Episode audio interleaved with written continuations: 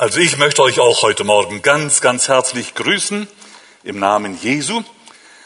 Als ich heute Morgen hier schon zum ersten Gottesdienst dabei war, da kam ein lieber Bruder auf mich zu und sagte zu mir, ich weiß ganz genau, dass du im Sommer 2013, also vor gut anderthalb Jahren, hier warst. Und ich weiß noch, was du gepredigt hast. Hat mich sehr gefreut, ein bisschen auch erschreckt, aber doch sehr gefreut schlussendlich. Er sagte, damals hast du über das Wort gepredigt, wir wissen. Okay, das, wenn das immer so ist, das ist ja großartig, wenn das Wort Gottes in unserem Herzen bewahrt wird, wenn es aufgehen kann und wenn es Frucht trägt. Ich wurde gebeten, ganz kurz etwas auch zu meiner Person zu sagen.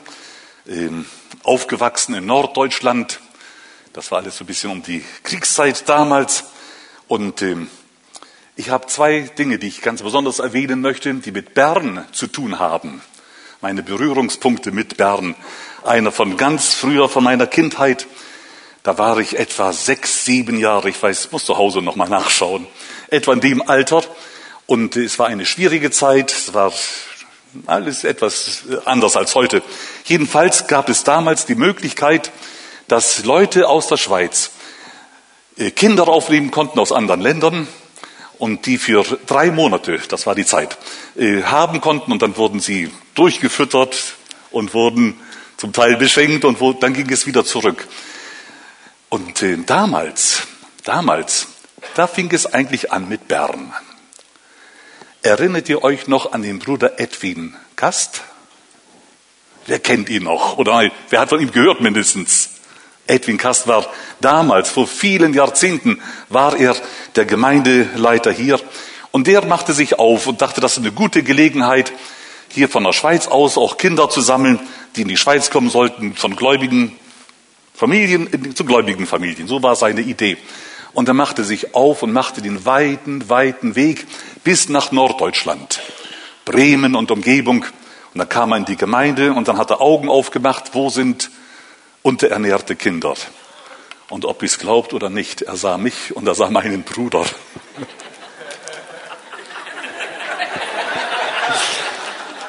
Das war einmal. Aber ich werde das nie vergessen, diese Freundlichkeit. Da kamen wir dann nach einer gewissen Zeit nach Frutigen, in das wunderschöne Bergdorf, das ich bis heute sehr liebe und sehr schätze. Und äh, Dort fing eigentlich etwas an, das man damals gar nicht überblickte, wie tiefe Wurzeln das hat und was daraus alles werden wird. Schlussendlich habe ich dann meine Lehre, Berufslehre in Bremen gemacht, Schulzeit und so weiter. Und äh, bin dann von da aus, weil die Verbindung war zu, nach Frutigen, bin ich auch äh, wieder zurückgekommen mal und da war die Frage, was bist du von Beruf? Und ich habe Maschinenzeichner, technischer Zeichner gelernt mit Ausbildung zum Konstrukteur. Und dann war die Familie, die mich damals aufgenommen hatte, die hatten eine Maschinenfabrik gegründet und sagten, du musst unbedingt zu uns kommen. So, genau das suchen wir schon seit langem. Und dann hatten sie noch Schwierigkeiten. Sie mussten damals, ich weiß, heute wird das wohl nicht mehr so gehandhabt, damals war das noch so, sie mussten beweisen können, dass keiner äh, in ihrer Umgebung dort in der Lage wäre, das zu tun, hat mich das geschmeichelt. dann haben sie das gefunden und so fing mein Weg in Frutigen an. Ich habe dann meine Frau in Deutschland schon kennengelernt. Wir haben vier Kinder. Wir haben neun Enkelkinder, mit denen sind alle verheiratet, auch schon wieder viele Kinder und so weiter. Das, äh, wenn wir zusammen sind, sind wir 21 Personen als Familie. Ich bin so dankbar für all das, was Gott getan hat. Es gibt noch einen anderen Berührungspunkt, der indirekt auch mit Bern zu tun hat. Ich hatte dann von Frutigen aus die Gemeinde in Interlaken mit gründen dürfen und mit betreuen dürfen, bis es eine Gemeinde wurde. War dann viele Jahre in, in Thun, der Gemeindepastor.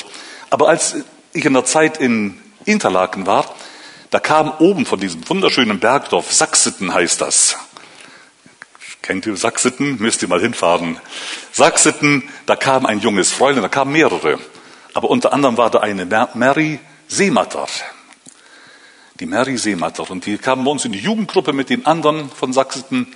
Und dann kam nach einer gewissen Zeit ein junger Mann, der war damals wohnhaft im Tessin. Und äh, dann lernten wir uns kennen, die Mary und den Jörg. Und wisst ihr was, ich durfte sie trauen. Wir haben in Ebnat-Kappel haben wir dieses Fest gefeiert. Das ist 35 Jahre her. Ich möchte sagen, das ist auch ein Applaus wert.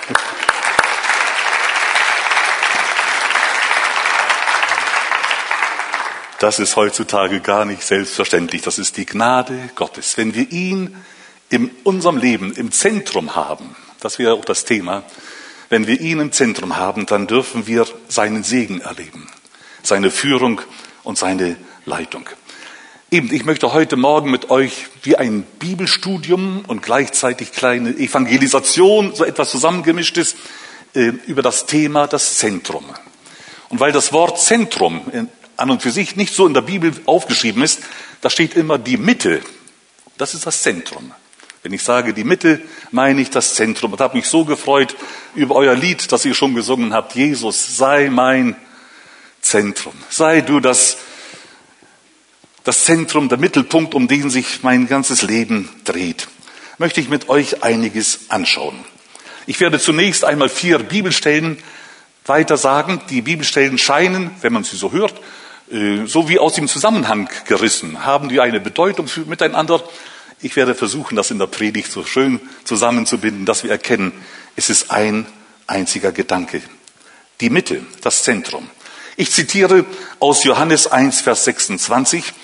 Da geht es um den Johannes, den Täufer, der weist auf Jesus hin, dort am Jordan, und er spricht, ich taufe mit Wasser, aber er, Jesus, er ist mitten unter euch getreten, den ihr noch nicht kennt. Und das wäre so ein erster Gedanke heute, wenn da Menschen da sind, die Jesus noch nicht kennen. Kommt zu ihm. Er ist mitten unter uns. Er ist gegenwärtig.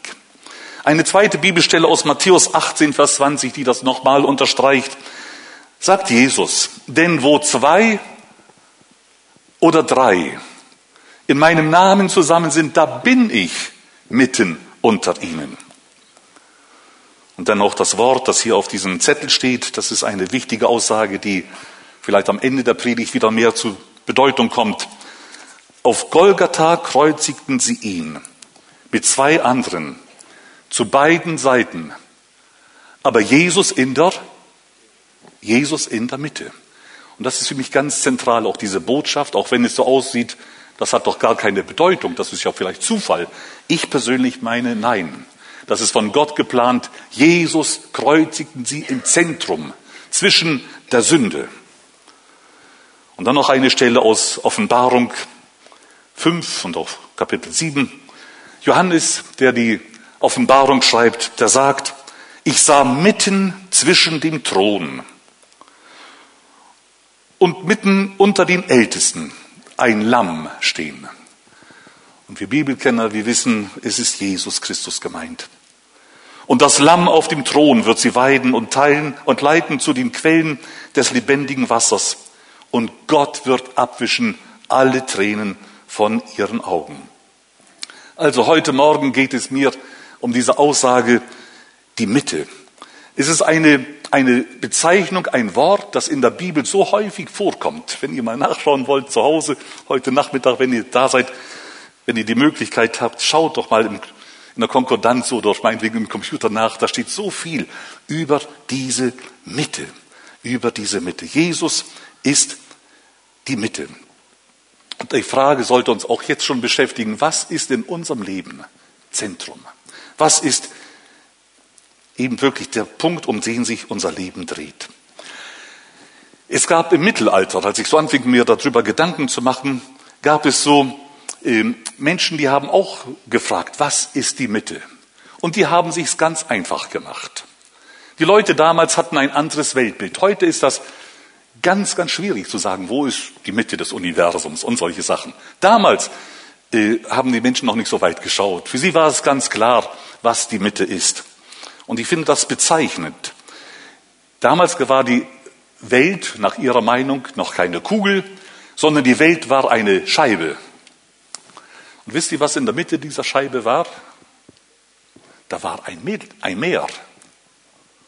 Ein großer See, ein Meer. Und dieses Meer, das wurde Mittelmeer genannt. Die Menschen haben gewusst, dass das Mittelmeer, das ist die Mitte von unserer Welt. Und da gab es doch noch eine Stadt, die ist geografisch, politisch, militärisch von höchster Bedeutung gewesen. Ähm, diese Stadt, ich meine jetzt Rom, das war eben die Mitte. Am Mittelmeer, die Mitte, diese Stadt. Und äh, sie waren fest überzeugt, wir sind das Zentrum des ganzen Universums. Das ganze Universum dreht sich um uns. Wir sind Zentrum, wir Menschen. Und sie hatten ja auch den Beweis, etwas oberflächlich, aber sie hatten den Beweis, äh, die Sonne dreht sich hier um uns herum, sie geht dort auf, sie geht dort unter und die Sonne und das Universum dreht sich um den Menschen. Als ich mit meiner Vorbereitung an diesen Punkt ankam, da wurde ich an etwas erinnert und mir geht es jetzt um das Zentrum, das der Mensch für sich in Anspruch nehmen will. Damals gab es, viele Jahrhunderte zurück, da gab es Menschen, die wollten unbedingt im Zentrum stehen. Da gab es einen Kaiser Augustus. Der hieß gar nicht so. Der hieß, der hieß Julius Caesar Octavianus. Aber das ist Nebensache. Augustus ist ein Titel, nicht der Name. Caesar ist auch kein Name, ist auch ein Titel. Augustus bedeutet der Anbetungswürdige. Also dieser Gaius Julius, der wollte in die Mitte hinein, der wollte angebetet werden und das hat er auch fertiggebracht. Und man findet oder man fand in Ephesus eine Steintafel, die ist heute in London im britischen Museum. Ich habe es mir angeschaut.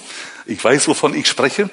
Und äh, darunter kann man dann auch auf Deutsch und Englisch lesen, was auf dieser Tafel steht. Ich lese euch das mal vor, um zu zeigen, wie die Menschen schon damals von sich gedacht haben wie wichtig sie sind und dass sie praktisch im Zentrum sind. Da heißt es, die Vorsehung, die Allwaltende hat diesen Mann, in Augustus, den Menschen zum Heil gesandt. Dazu hat sie ihn ausgerüstet mit seinen hohen Gaben. Der Retter soll er sein. Für uns und die kommenden Geschlechter. Allen Kriegen wird er ein Ende bereiten. Alles wird er herrlich gestalten. In ihm sind die Hoffnungen der Väter erfüllt. Was es sonst an Wohltätern der Menschheit gab, das hat er hinter sich gelassen. Nie wird ein größerer kommen.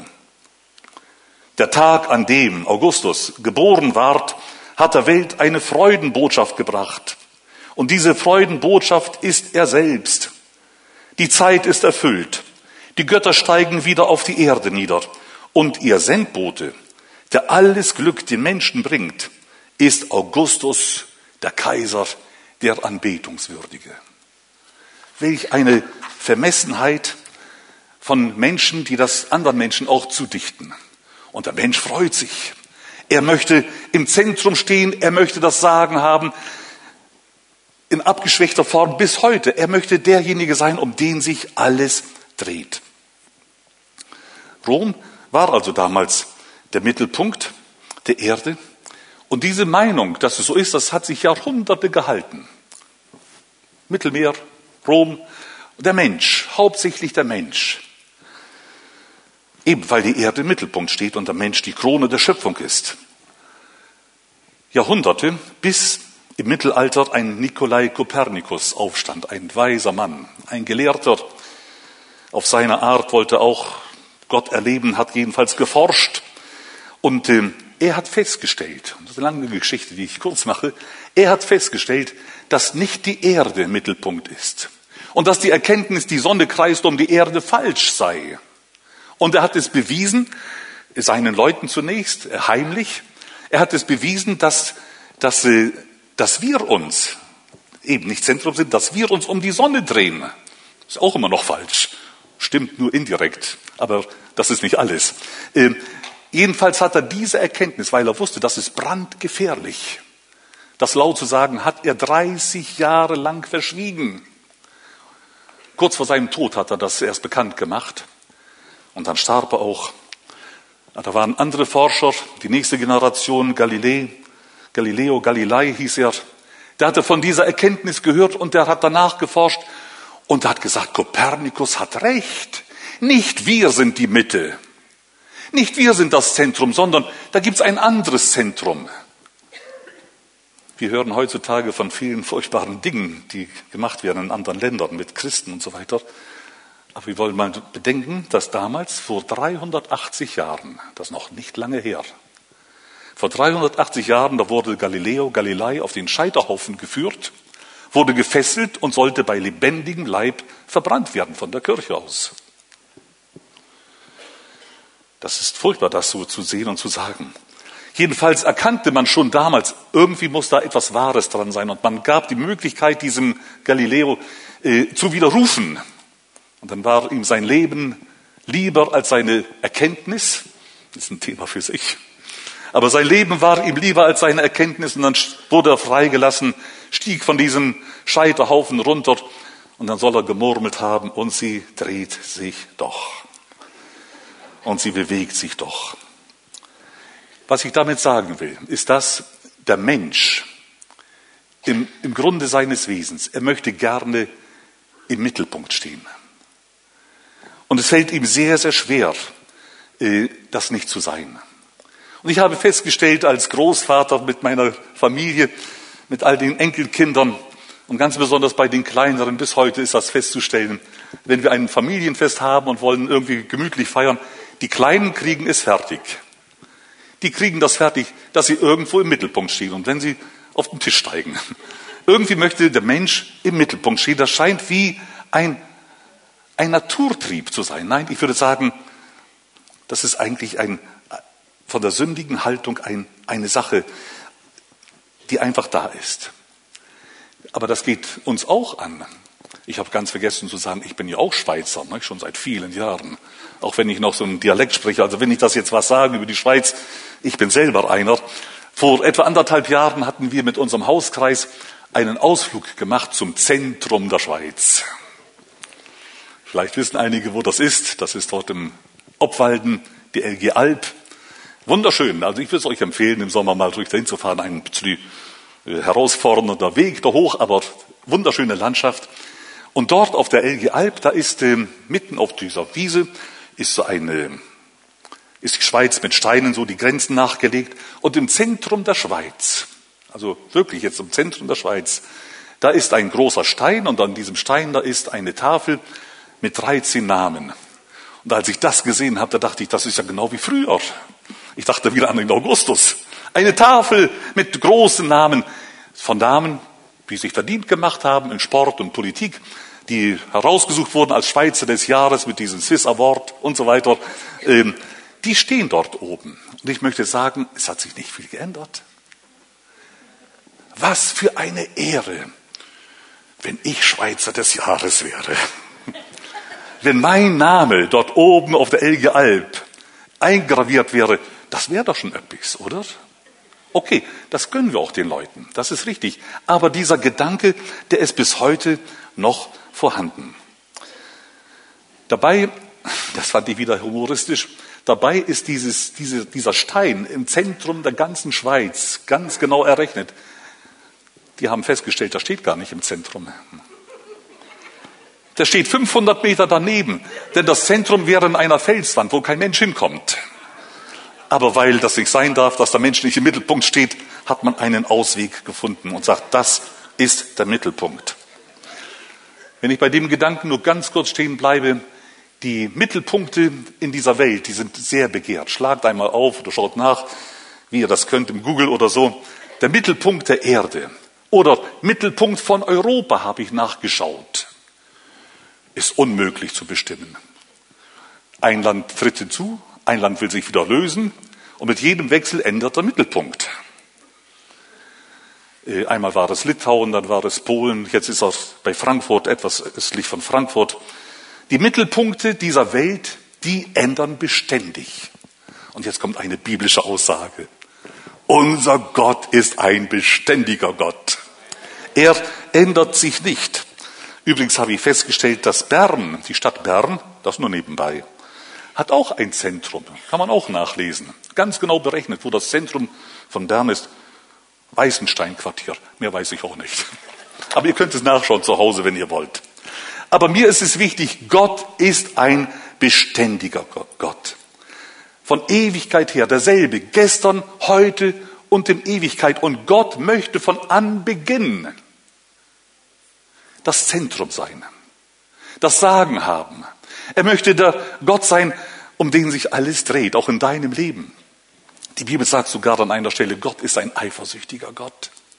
Er möchte im Zentrum sein. Der Ursprung der Sünde, und hier komme ich jetzt wieder ganz auf die Bibel. Der Ursprung der Sünde wird uns im Alten Testament gezeigt, ganz deutlich beim Propheten Jesaja, Kapitel 14. Dort wird geschrieben von, von den himmlischen Wesen, da gab es die Menschen, die Schöpfung noch nicht. Aus dieser Zeit heraus, da gab es einen Lichtengel und er wird in der Bibel Luzifer genannt. Das ist Satan. Luzifer, der Lichtengel. Und die Bibel sagt bei Jeremia, Entschuldigung, Jesaja, Jesaja 14 heißt es, äh, er hob seine Augen auf und er sah im Zentrum des ganzen Himmels, nicht Universum, im Himmel, da sah er einen Thron. Und alle Anbetung und alle Ehre, die ging zu diesem Thron hin. Und alle Machtbefugnisse gingen von diesem Thron wieder aus. Und da war Gott. Gott war absolutes Zentrum. Das erkannte Luzifer. Und die Quelle der Sünde ist eine, eine hochmütige Überhebung bei Luzifer gewesen, dass er sagte, ich möchte so sein wie Gott. Mit anderen Worten, ich stoße ihn aus der Mitte. Ich setze mich auf den Thron. Ich möchte derjenige sein, der so im Zentrum steht. Und die Bibel sagt es deutlich, wegen deines Hochmuts. Wie bist du gefallen, du schöner Lichtengel? Du warst Lichtengel, aber jetzt bist du der Herr der Finsternis. Hinausgestoßen zum Gegenspieler Gottes geworden. Solange durfte er Gott sehen, aber diese Haltung, ich will Gott nicht in der Mitte haben. Gott soll weggestoßen werden, ich möchte ins Zentrum. Das ist Zentrum der Sünde. Warum ich das sage, führt uns jetzt zum nächsten Punkt. Gott schuf die Erde. Gott schuf den Menschen, schuf ihn als Krone der Schöpfung. Lasst uns Menschen machen, die uns gleich sind. Also der Mensch hat eine unerhörte hohe Wertschätzung von Gott. Sollten wir auch ganz neu bedenken, wäre eine andere Predigt. Aber wir sind geadelt von Gott, wir sind von Gott geliebt. Gott hat einen Plan für jeden Einzelnen. Gott setzte den Menschen ein und sagte, herrsche, herrsche. Du sollst alles haben. Du sollst, du sollst wirklich gesegnet sein, Mensch. Ich möchte mit dir Kontakt haben. Ein Herz und eine Seele. Und dann macht Gott etwas deutlich. Er pflanzte inmitten, heißt es. Und hier kommt das erste Mal auf der zweiten Seite der Bibel das Wort der Mitte, um das es jetzt heute Morgen geht. Gott pflanzte inmitten des Gartens. Und ich nehme es jetzt mal wörtlich. Im Zentrum. Da pflanzte er diesen Baum der Erkenntnis des Guten und Bösen, auch den Baum des Lebens. Und er sagte gleichsam bildlich zu den Menschen, Mensch, du darfst alles haben, aber rühre dieses nicht an. Das Zentrum. Ich sag's mal so. Rühre das Zentrum nicht an und nimm von dem Zentrum nichts weg.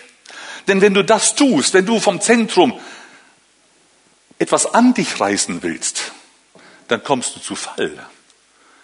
Du kommst aus meiner Gemeinschaft raus. Luther übersetzt, du wirst sterben. Das ist, der Tod ist auch dadurch zu Menschen durchgedrungen. Aber rühre ja das Zentrum nicht an.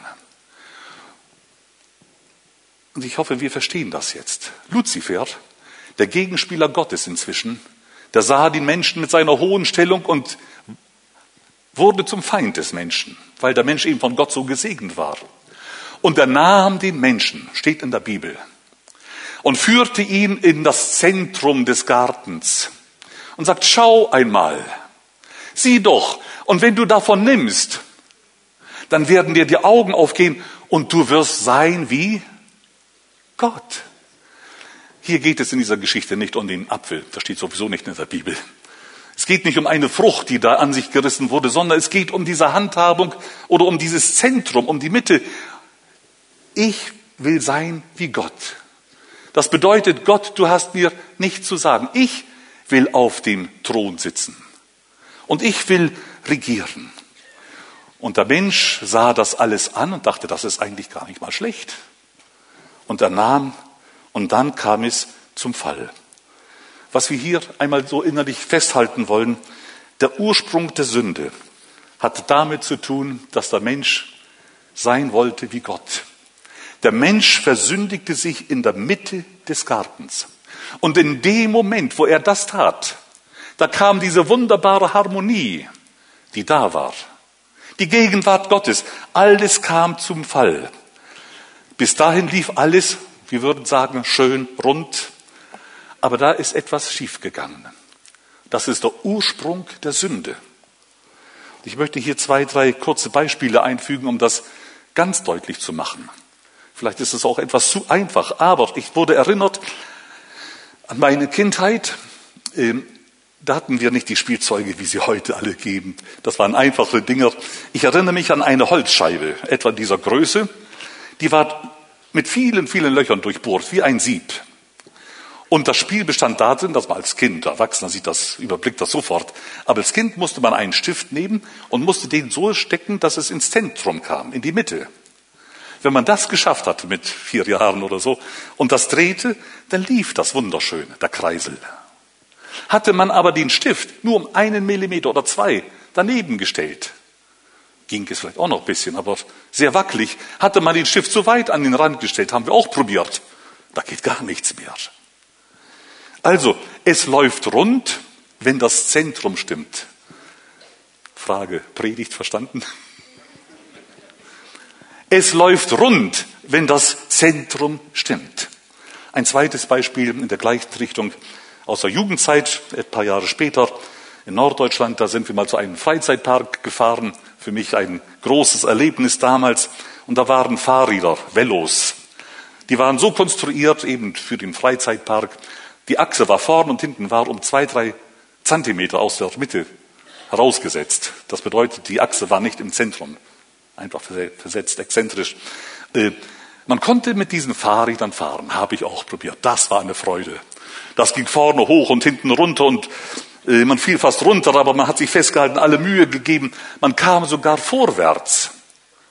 Aber fragt sich bloß wie. Man kam vorwärts, aber das war mühsam. Und Jahre später wurde mir das zur Predigt. Auch in unserem Leben, man kommt irgendwie hervorwärts. Fragt sich bloß wie. Rauf und runter. Und Gott hat es so vorgesehen, dass unser Leben doch von, von Segen zu Segen gehen könnte. Und das ist nur dann möglich, wenn das Zentrum stimmt. Die Achse darf nicht verschoben werden. Ich habe noch ein drittes Beispiel. Das war dann wieder aus der Zeit, wo wir schon in der Frutigen wohnten, in einer Maschinenfabrik. Da hatten wir den Auftrag gehabt, für ein Kieswerk solche Vibrationssiebe, die waren damals noch recht neu, äh, zu konstruieren. Und das sind große Behälter, über die das Material äh, ausgeschüttet wird. Und dann soll dieses Sieb vibrieren und dann fallen die Steine geordnet da in die Kisten. Da gab es an den Seiten zwei Schwungscheiben. Das ist wichtig, dass man das versteht. Schwungscheiben, die sich mit starken Motoren ganz schnell drehten. Und da war das Zentrum. Und um das Zentrum herum war ein Gewicht. Und das wurde durch die Fliehkraft, je schneller das drehte, wurde dieses Gewicht herausgedrückt und wurde mit Federn wieder zurückgehalten, sodass es kontrolliert war. Äh, und wenn das funktionierte, das war ein Segen. Das war kontrolliert kam das alles in Schwingung und man hat diese Steine aussortiert. Aber wenn das Gewicht nicht richtig berechnet wurde, wenn das Gewicht aus dem Zentrum zu weit hinausgedrückt wurde oder die Federn schwach wurden, dann gab das solch eine Unwucht auf dieses Gerät, das war mit, mit Stahlblech an der Seite bis zu 30 Millimeter dick. Unglaublich. Dieses Stahlblech wurde zerrissen wie Karton. Man hat das nur versuchsweise gemacht. Leute wären zu Tode gekommen, wenn man das nicht äh, unter Schutz hätte schwingen lassen. Warum ich das sage? Ihr Lieben, es gibt auch in unserem Leben, gibt es Situationen, wo wir geprüft werden. Vielleicht sogar von Gott kontrolliert geprüft, das sei ein anderer Gedanke. Aber wir werden geprüft und Gott möchte, dass wir uns bewähren, dass wir richtig funktionieren. Aber wenn das Gewicht zu doll aus der Mitte herauskommt, wenn das Zentrum verschoben wird, dann werden furchtbare Kräfte frei. Und es geht runter und rüber und äh, es ist eine Zerreißprobe. eine Zerreißprobe. Warum? Weil das Zentrum nicht richtig ist. Gott möchte im Zentrum sein. Er legt uns Schwierigkeiten auch auf, aber er möchte, dass wir uns da drin bewähren. Und hier komme ich wieder zu dem Johannes. Das ist der Johannes, der an der Brust Jesu ruhte beim Abendmahl. Wir haben heute hier auch das Mahl gefeiert. Der Jesus ganz, ganz stark lieb hatte. Und er konnte das sicherlich nicht verstehen, warum er im hohen Alter, etwa 90-jährig, warum er in diesen ganzen politischen Wirren und Christenverfolgung, warum er auf diese Insel Patmos verbannt wurde. Mit 90 Jahren Strafkolonie, die Leute mussten dort arbeiten, bis sie tot umfallen. Johannes war dort. Vielleicht hat er auch gesagt, oh Gott, warum das? Er hat alles nicht verstanden, warum mit solche Turbulenzen hineingekommen ist. Was er alles gedacht haben mag, das sei dahingestellt. Aber die Bibel sagt etwas in Offenbarung, Kapitel 1, Vers 12. An einem Sonntag, am Tag des Herrn. Da sieht Johannes, er hat eine Offenbarung. Und wisst ihr, was er sieht? Das ist großartig. Nicht nur die Offenbarung ist großartig, auch diese kleinen Details. Er sieht, er sagt, und ich sehe Jesus. Das ist schon großartig mitten in den Turbulenzen des Lebens. Ich sehe Jesus. Und dann sagt er wörtlich, und ich sehe ihn mitten unter diesen sieben Leuchtern wandeln. Ich sehe Jesus im Zentrum. Das erinnert mich an diese Bibelstelle, wo zwei oder drei in meinem Namen sind. Da bin ich mitten unter ihnen. Die sieben Leuchter, das ist die Gemeinde. Jesus erwandelt mitten in seiner Gemeinde. Offenbarung 2, Vers 1. Ich sehe ihn unter den sieben Leuchtern. Johannes oder Offenbarung Kapitel 4, Vers 6. Er sieht Jesus stehen im Zentrum des Himmels. Da ist ein Thron. Das ist auch das, was Luzifer gesehen hat. Aber Johannes sieht es auch. Er sieht Herrschaft und Gewalt und Herrlichkeit geht von diesem Thron aus. Es ist Jesus. Offenbarung 5, Vers 6. Und mitten unter den Ältesten, das ist wieder Gemeinschaft. Mitten unter diesen Ältesten, da sehe ich ihn stehen, mitten, das Lamm Gottes, das ist Jesus, das Lamm Gottes. Und das Lamm Gottes, mitten auf dem Thron, wird sie weiden und er wird abwischen alle Tränen und so geht es weiter. Was ich damit sagen will, in all den Schwierigkeiten, in all den Turbulenzen, in all den Schwingungen des Lebens, die uns vielleicht auch kaputt machen wollen, da brauchen wir die richtige Blickrichtung. Und die richtige Blickrichtung lautet, Jesus ist immer noch auf dem Thron. Er ist in der Mitte und er hat das Sagen. Und wenn wir uns ihm nähern, dann dürfen wir seine Hilfe und seinen Beistand erleben. Mitten in Verfolgung, mitten in Hoffnungslosigkeit, mitten in Todesgefahr, mitten unter Belastung. Er ist der Herr.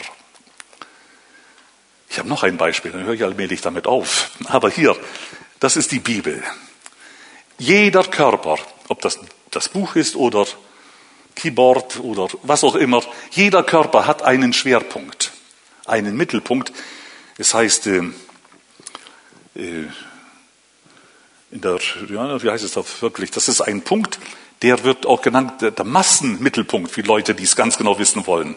Der Massenmittelpunkt. Das ist das Zentrum von jeglichem Körper. Das ist nicht immer unbedingt die Mitte, aber das ist der Massenmittelpunkt. Wenn dieser Massenmittelpunkt richtig unterstützt ist, in der Mitte, dann ist das Gewicht nicht schwerelos geworden. Das Gewicht ist das gleiche. Aber man kann es ganz leicht handhaben. Das ist jetzt leicht. Aber wenn das 1000 Kilo wäre, ich könnte es genauso bewegen. Jedes Kind könnte dieses Gewicht aus zur Balance herausstoßen. Es ist zu handhaben. Ihr Lieben, die Bibel sagt es so, Gott legt uns eine Last auf, aber, wie geht es weiter? Er, er hilft uns auch, wenn Jesus das Zentrum ist und in, in dem Moment, wo wir Lasten zu tragen haben und er im Zentrum ist, ist diese Last nicht aufgehoben, aber sie ist zu handhaben. Auch das müssen wir verstehen. Gott möchte nicht, dass wir unter der Last zerbrechen. Er möchte bei aller Last, möchte er im Zentrum sein. wenn ich diese, diesen Punkt verschiebe, hier kann ich es bewegen. Aber wenn der Punkt an den Rand kommt, dann wehe mir, wenn ich da meinen Fuß drunter halte. Dann schreie ich vor Schmerzen. Gott möchte nicht, dass wir Schmerzen haben, sondern Gott möchte im Zentrum sein. Es ist einige Jahre her, das hat etwas mit Ferien zu tun, da erlebten wir einmal einen tropischen Wirbelsturm. Und diese tropischen Wirbelstürme, die können ganz, ganz verheerend sein. Man hört immer wieder von diesen Tornados und von diesen, wie sie auch alle heißen, Zyklone oder und so weiter, Hurrikane, Taifun. Ähm, dort, wo dieser, dieser tropische Wirbelsturm durchgeht, da herrscht Tod und Verderben. Da zerbrechen die Häuser, da kommen Flutwellen und so weiter. Diese tropischen Regen oder ja, Stürme, die können bis zu Hunderten von Kilometern Durchmesser haben.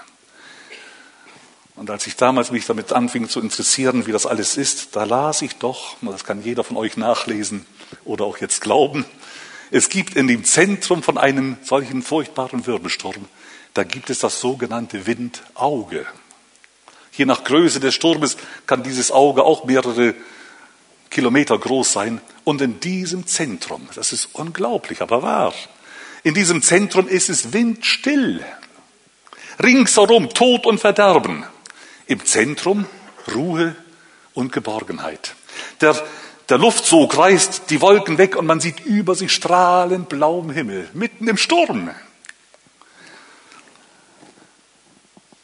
Ich musste an das Lied denken, das wird heute vielleicht noch gesungen, aber erinnert ihr euch noch an den Pfingstjubel? Lied Nummer 300. Wenn Friede mit Gott meine Seele durchdringt, ob Stürme auch drohen von fern, mein Herz im Glauben doch allezeit singt. Was denn? Mir ist wohl, mir ist wohl, mir ist wohl in dem Herrn. Es gibt viele Dinge, die in unserem Leben im Zentrum stehen möchten. Und der Feind unserer Seele bringt es fertig, unseren Blick von Jesus, von dem Zentrum, von Gott, dem Zentrum wegzuwenden, so dass andere Dinge wichtiger werden. Wenn das passiert, dann stehen wir in großer Gefahr, zusammenzubrechen, den Weg nicht mehr weiter gehen zu wollen. Gott bewahre uns davor, dass wir etwas anderes haben wollen als Jesus im Zentrum. Wisst ihr, was heutzutage im Zentrum ist bei vielen Menschen? Dreht mal heute Mittag wieder die Nachrichten an. Ist ja Sonntag, aber ich glaube, auch heute werden Sie noch vom, vom Euro-Diskurs sprechen.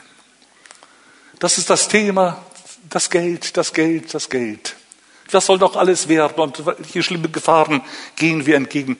Mag ja alles wahr sein. Und das Geld ist ja auch für uns nötig und ist auch wichtig. Aber Gott möchte bei all dem, möchte er im Zentrum stehen. Wenn Gott einen Menschen segnet, sagt die Bibel, dann macht er das auch sehr oft, auch mit äh, rein äußerlichen Dingen, nicht immer. Aber das gehört auch dazu zum Segen Gottes. Und da habe ich eine Begebenheit aus Lukas 12. Lukas 12, das ist die Geschichte vom reichen Kornbauer. Kennt ihr?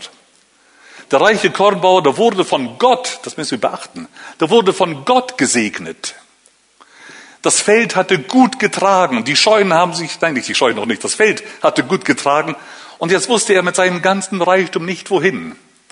Er sagt es wörtlich, ich habe nichts, wo ich es hinbringen soll. Arme Reiche, die nichts haben. Ich habe nichts. Ich weiß nicht, wohin mit dem ganzen Reichtum. Ich habe nichts. Und dann kommt er auf eine schlaue Idee. Und die Bibel formuliert das ganz, ganz deutlich, vielleicht absichtlich überspitzt. Was soll ich tun? Ich habe nichts, wohin ich es bringen soll. Ich, ich weiß, was ich mache. Ich will meine Scheunen abbrechen. Ich will neue bauen. In einem Vers sechsmal ich, ich, ich. Und das will ich auch noch tun. Ich. Kein Wort an Gott, der ihn gesegnet hat. Kein Dank. Wisst ihr, was ich dazu sage? Achse verschoben. Achse komplett verschoben. Und Gott bestätigt das, sagt, du Narr. Ich habe dich so gesegnet. Und ich habe es gut gemeint. Ich meine es eigentlich immer noch gut mit dir. Aber dieser eingeschlagene Weg, ich, ich, ich und absolut nicht nach Gott fragen, ist Gott aus dem Zentrum geschoben. Und ich stehe im Mittelpunkt. Du Narr. Heute Nacht wird man deine Seele von dir fordern. Was ist dann das Entscheidende? Dass Gott einen Menschen segnet, auch mit materiellen Gütern. Ich verkündige kein Wohlstandsevangelium. Klar, mache ich nicht. Nein, nein, nein. Aber ich möchte hier einige biblische Dinge doch äh, erwähnen. Abraham, der Vater des Glaubens, von ihm heißt es in der Bibel, er war über alle Maßen reich. An Gold, Silber und an Vieh. Und Gott segnet ihn, ihn immer mehr. Aber wisst ihr, Abraham hatte die Achse nicht verschoben. Er hat biblisch gehandelt. Er sagte, ich gebe von allem, was ich habe, brutto. Ich gebe von allem, was ich habe, gebe ich Gott den Zehnten. Gutes Geschäft. Neun für mich, eins für dich. Immer noch gut gesegnet. Halleluja, so ist Gott. Das sollten wir viel mehr beherzigen, aber ich glaube, das ist nicht nötig hier zu predigen. Äh, das sollten wir tun. Gott segnet, Gott steht zu seinem Wort. Und Gott segnet den Abraham über alle Maßen weiterhin. Also Reichtum ist keine Sünde. Nicht alle sind so gesegnet oder stehen in dem in diesem guten Verhältnis, wie Gott uns hier in diesem Land gesegnet hat. Gott kann auf verschiedene Arten und Weise führen und leiten. Aber das ist keine Sünde. Sünde ist, wenn wir bei all dem Gott ausklammern und sagen, das habe ich gemacht, ich mache es und ich bestimme darüber und gebe und fördere nicht das Reich Gottes. Das ist Sünde. Von Salomo, da heißt es auch, er war so reich, wenn man das nachliest, mit den Zahlen heute umrechnet, unglaublich, unglaublich, was er alles dort in die Tempel hineingesteckt hatte. Und dann heißt es vom Salomo, er, er, er weihte die Mitte des Hofes, den, das Zentrum, Tempel, Zentrum vom Tempel, der innere Hof, das Heiligtum, das weihte er Gott. Und wisst ihr, was Gott getan hat? So steht es geschrieben, ein Satz weiter. Und Gott erweiterte seine Grenzen. Das, was wir aus Liebe zu Gott tun, das hat seine Auswirkung. Gott möchte bei all dem, was er uns schenkt oder auch zumutet, da möchte er im Zentrum sein und bleiben. Ja, Salomo war übrigens einer der weisesten, die Bibel sagt, einer der klügsten Menschen, zumindest zu seiner Zeit.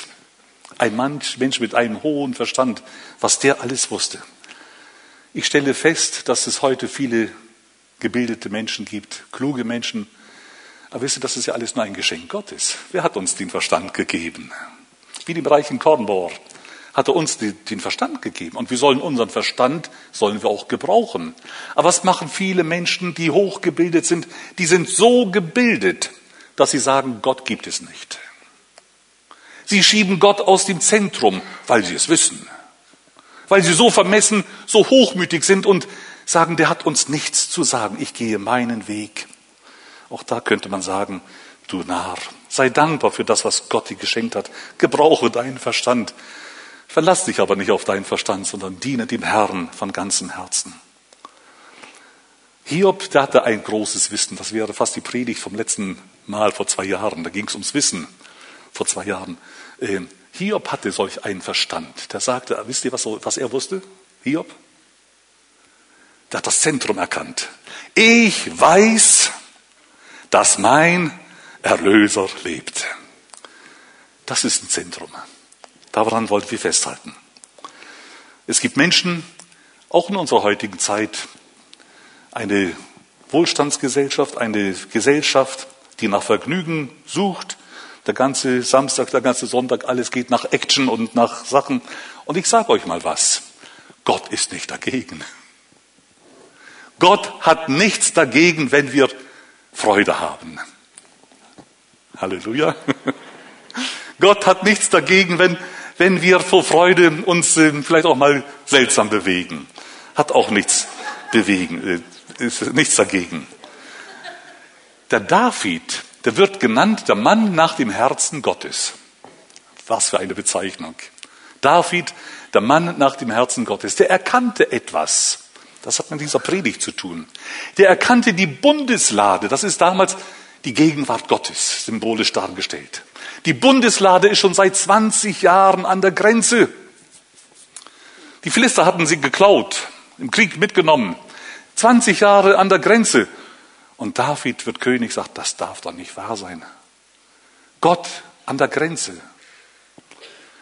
Und dann setzt er alles in Bewegung und schlussendlich, auch nach einigen Fehlgriffen, aber schlussendlich bringt er die Bundeslade ins Zentrum, nach Jerusalem. Und er wusste ganz genau, er hat genau das Gleiche getan, was wir von Salomo lesen. Er weihte die Mitte des Hofes dort, wo die Bundeslade abgestellt werden sollte. Und währenddem er auf dem Weg ist von der Grenze mit der Bundeslade, die anderen tragen sie, er geht mit, ist er Verantwortliche, er geht mit und er weiß, die Bundeslade kommt von der Grenze jetzt ins Zentrum, die Mitte des Hofes ist schon geweiht. Da packt ihn eine unbändige Freude und er fängt an zu tanzen. Ich bin nicht so der große Typ dafür, aber, aber eine Freude, die von Herzen kommt und er tanzt vor Gott. Seine Frau, die Michael, die schaut raus und sagt, was ist das für ein törichter König, der so sich vor den Leuten blamiert. Ähm, jedenfalls, äh, es verstehen auch nicht alle Leute, wenn sich Gottes Kinder freuen. Was ich sagen will, Gott hat nichts gegen Freude. Gott hat nichts gegen Jubel. Wenn das Zentrum stimmt, dann ist alles in Ordnung, dann ist es richtig. Und als das geschehen ist, da heißt es in der Bibel, da erfüllte die ganze Herrlichkeit Gottes diesen ganzen Platz. Menschen fielen in Anbetung vor Gott nieder und beteten ihn an und priesen ihn. Die Herrlichkeit Gottes erfüllte das ganze Haus, da sie saßen. Das wäre eine Pfingstpredigt. Gott hat nichts gegen die Freude, gegen Wohlstand, gegen all die Dinge, die wir aufgezählt haben. Gott möchte in der Mitte sein, auch in den Sorgen, auch in unserem Leid, auch in unseren Problemen. Das gehört auch zu unserem Dasein. Ich möchte zu einer letzten Geschichte kommen. Das ist die Geschichte von dem zwölfjährigen Jesus im Tempel. Vielleicht habt ihr gar nicht gemerkt, dass es da so viel um die Mitte geht beim zwölfjährigen Jesus. Die Eltern hatten ihn verloren. Sie haben festgestellt, er ist nicht mehr da. Hallo? Das ist eine Predigt. Ist jemand da, der so gleich empfindet, ich habe ihn verloren? Er war ja doch mal da, wo ist er jetzt? Ich meine, er ist da und ich weiß doch ganz genau, er ist nicht da. Die Eltern suchten ihn. Sie suchten ihn, die Bibel sagt, drei Tage lang. Und ich habe mich gefragt, wo haben sie denn Jesus gesucht? Kann ja sein, dass der Weg so lange war, um dahin zu kommen. Könnte auch eine Auslegung sein. Aber sie suchten ihn drei Tage. Und das ist wieder meine Fantasie, das steht nicht in der Bibel. Vielleicht suchten sie ihn auf den Spielplätzen, dort sucht man doch so noch manches Mal einen Zwölfjährigen. Aber auf den Spielplätzen, da war er nicht. Heute kommt ein Teil eurer Gruppe, eurer Gemeinde zurück aus Israel. Ich war auch schon mehrmals dort und habe auch Gruppen nach Israel geleitet. Ich kenne Jerusalem ziemlich gut. Da ist die Stadtmauer. Für einen Zwölfjährigen ein Paradies. Mit den Schießscharten und mit den Ausrüstungen. Vielleicht haben sie ihn am Rand der Stadtmauer gesucht. Vielleicht. Die Bibel sagt es nicht. Aber wisst ihr, wo sie ihn fanden, schlussendlich? Den Verlorenen. Zunächst einmal Jerusalem, das ist das Zentrum von Israel. Es wird noch nachgedoppelt. Nicht nur Jerusalem, sondern sie fanden ihn im, mitten im Tempel. Der Tempel, das ist das Zentrum der Gemeinschaft, der heiligste Ort. Also nicht nur Jerusalem allgemein, sondern es wird nachzentriert. Sie fanden ihn mitten im Tempel. Und es wird noch einmal in dieser Geschichte nachzentriert. Sie fanden ihn mitten unter den Lehrern. Genauer geht's fast nicht. Wie er das Wort Gottes hört, wie er auf das Wort Gottes eingeht und alle verwundern sich über das, was Jesus sagt. Und dann kommt es zu dieser Frage, das ist Vers 48. Maria sagt, mein Sohn, warum hast du uns das angetan? Das war vielleicht die verzweifelte Frage, wo ihre ganze Not zum Vorschein kam, diese drei Tage Suchaktion. Und dann kommt die Antwort Jesu und darauf möchte ich hinaus. Die habe ich lange Zeit, habe auch nicht drüber nachgedacht, aber lange Zeit nicht verstanden. Und mir kam, kommt die Antwort Jesu seltsam vor. Ich möchte sagen, typisch Teenager mit zwölf Jahren. Der etwa so sagt, ja, was, äh, weißt du denn nicht, wo ich, wo ich bin? So fast patzig kam mir diese Antwort vor. War sie nicht. Das ist eine, eine evangelistische Frage von Jesus. Mutter, du suchst mich schon so lange und Vater, du suchst mich auch. Ihr sucht mich schon so längere Zeit. weißt du denn nicht, wo ich sein muss? Ich sage es jetzt mit meinen Worten. Ich muss im Zentrum sein. Das ist die biblische Antwort. Ich muss im Zentrum sein. Heute Morgen, die Predigt geht gleich zu Ende. Ich muss im Zentrum sein. In deinem Zentrum. Es heißt dann, das haben wir ganz am Anfang gelesen, als sie Jesus kreuzigten, da kreuzigten sie ihn zwischen diesen Sündern. Sie kreuzigten ihn mitten. Da steht's drauf. Sie kreuzigten ihn mitten. Dort zwischen den Kreuzen. Der Mensch versündigte sich in der Mitte des Gartens, machte alles kaputt. Es kam zu Fall. Jesus kreuzigten sie in der Mitte unter den Sündern. Und Jesus machte alles heil, machte alles in Ordnung. Jesus brachte alles wieder. Er rief aus, es ist vollbracht. Das ist das Wort aus der Mitte. Es ist geschehen. Es ist vollbracht. Und als Jesus das sagte, was ist dann geschehen? Die Bibel erwähnt es. Manche meinen, das ist das Zufall. Habe ich auch so lang, lange gedacht, das, das ist auch gar nicht so von großer Bedeutung. Aber dann heißt es, der Tempel zerriss, äh, Entschuldigung, der Vorhang im Tempel, der zerriss. Aber die Bibel macht das ganz genau. Die Bibel ist ganz zentrisch, ganz genau. Der Tempel zerriss von oben an nach unten aus, mitten in zwei. Ich denke, das hat etwas mit dieser Zentrierung Jesu zu tun. Der, der Weg ist wieder frei, mitten hindurch. Es ist frei. Und am Abend, Ostern, Abend, die Jünger hatten Furcht vor Verfolgung. Und während die da saßen wussten nicht, wie die Zukunft sein wird. Da tritt Jesus mitten und mitten, mitten unter sie. Und dann sagt er Shalom, das heißt Friede. Friede sei mit euch. Und sie erkennen, es ist der Herr. Eine letzte, zweitletzte Bibelstelle, Timotheus 2, 1. Timotheus 2, 5 und 6. Da heißt es doch wortwörtlich, Paulus schreibt das an den jungen Timotheus. Es ist ein Gott. Es ist ein Mittler zwischen Gott und den Menschen. Ein, einer im Zentrum, ein Mittler. Das ist der Mensch Jesus Christus. Er ist Gottes Sohn. Und wir leben nach seinen Verheißungen, die wir auch gehört haben, ist er mitten unter uns. Und bei ihm ist kein Ding unmöglich in 2. Mose 25 noch eine andere Beleuchtung von dieser Mitte. Gott sehnt sich nach der Mitte. Er ist die Mitte. Gott ist absolut die Mitte. Das habe ich jetzt versucht, die ganze Zeit deutlich zu machen. Er ist und er muss die Mitte sein. Aber Gott sehnt sich auch nach deiner Mitte. Es heißt dort in 2. Mose 25, 8, sie sollen mir ein Heiligtum machen. Das war die Stiftshütte. Denn ich möchte mitten unter ihnen wohnen. Ich fasse zusammen. Unsere Sehnsucht sollte sein, Herr, du sollst das Zentrum meines Lebens sein. Ich möchte, dass du auf dem Thron sitzt, dass du das Sagen hast. Und wisst ihr, was Gott sagt? Ich habe eine große Sehnsucht. Mach doch Raum. Schaff Platz. Mach mir ein Heiligtum. Das ist noch ziemlich unheilig. Aber mach ein, ein Heiligtum, denn ich möchte in deiner Mitte sein. Verstehen wir, eine Sehnsucht von unserer Seite ist erforderlich. Die Sehnsucht von Gott ist schon längstens da. Es sollte zu dieser Begegnung kommen. Gott in der Mitte, in, deines, in deinem Leben. Ich möchte bitten, dass die Lobpreisgruppe nach vorne kommt, dass wir dieses Lied doch noch einmal singen. Das ist so schön. Jesus sei mein Zentrum. Und vielleicht könnten wir das so machen, dass vielleicht auch die, die Hauskreisleiter sich vielleicht auch aufstellen Einfach ganz ungezwungen und wir wollen doch einfach die Gelegenheit geben, die Möglichkeit. Wenn jemand heute Morgen da ist, während die Gruppe singt, wir fangen schon damit an, dass dann schon Leute kommen wollen und dürfen, die sagen, Herr Jesus, ich möchte mein Leben ganz neu dir zur Verfügung stellen. Ich möchte nicht ein, zwei Millimeter neben, Mitte, neben der Mitte stehen, sondern du sollst Zentrum sein. Ich muss euch was sagen, bei mir ist es auch nicht so, dass es immer am Zentrum ist. Ich habe solche Zentrierungen auch immer wieder nötig. Aber weißt du, du auch. Lass uns Menschen sein, die sagen, Jesus, sei mein Zentrum.